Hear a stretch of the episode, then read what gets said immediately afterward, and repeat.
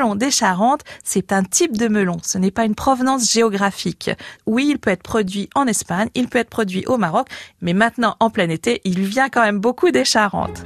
Pour bien choisir un bon melon, il faut qu'il soit lourd. Hein. on le pèse dans sa main. Si on voit que c'est lourd, c'est qu'il est dense, c'est qu'il va être juteux et très bon.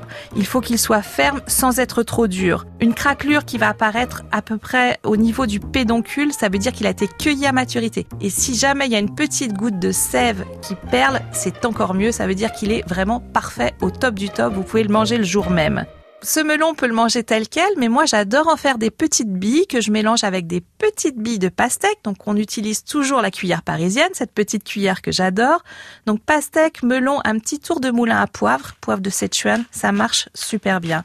Tant qu'on est dans les billes, on peut aussi mélanger notre melon dans un esprit plus sucré-salé avec quelques billes de mozzarella, un petit peu de basilic, une vinaigrette, huile d'olive et citron et c'est parfait pour une entrée estivale.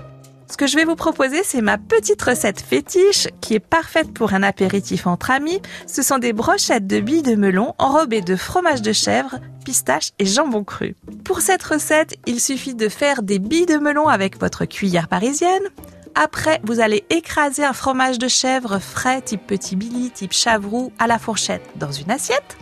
Vous roulez vos billes de melon dans le fromage de chèvre, il faut bien les enrober, et puis vous allez laisser ça durcir environ une heure au réfrigérateur. Il faut que le fromage fasse comme une petite coque autour de la bille de melon. Pendant ce temps-là, qu'est-ce que vous faites? Vous allez mixer environ 6 tranches de jambon cru avec une centaine de grammes de pistache, de façon à obtenir des miettes, un petit peu dans l'esprit crumble. Et puis, une fois que vos billes ont bien durci au réfrigérateur, il suffit de les rouler dans cette panure. Ça va faire une petite couche un peu croustillante. C'est très très bon. Donc, vous mettez ça sur des brochettes.